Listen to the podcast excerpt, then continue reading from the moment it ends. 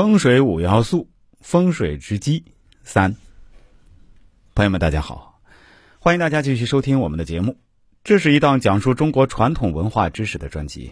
为了做这档节目，我确实是花费了大量的时间和精力来精心打磨，确实也非常辛苦。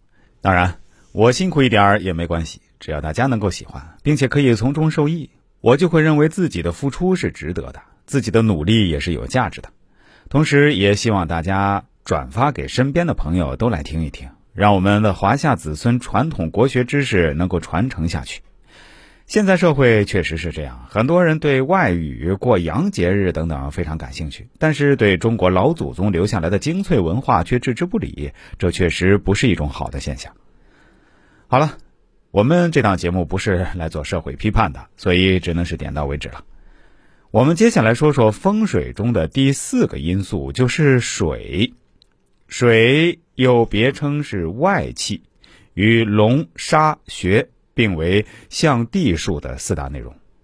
堪舆家认为水为气之母，脉气靠水运送而行，而水拦截而止。寻龙点穴要根据水流的有无、大小、方向、形态等做出判断和印证。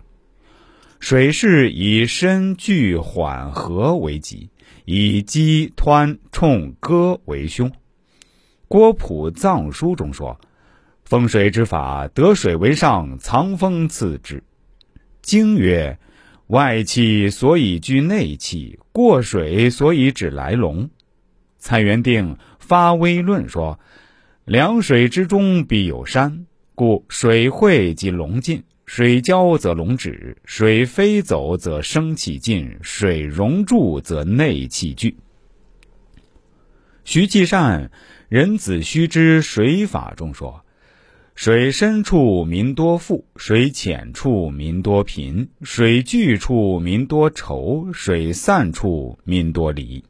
水送则龙行，水借则龙止。”这个观念在没有任何明显高低落差的平原，也包括平阳、平阳地区，用于寻龙点穴是很重要的。有经验的地师可以从水路的来源、转折、出口、停储等迅速点出穴位，而且知道龙也就是陆地从何处发脉，如何顿跌起伏及分支，该立何向，使龙神卦气清纯不杂。结什么样的地局，富贵贫穷寿天，格局大小。我们最后再来说说风水五要素中的最后一个，叫向，也就是方向的向。向字是一个堪舆术语，指宅或墓的坐向，与龙、沙、穴、水并为向地五大要素。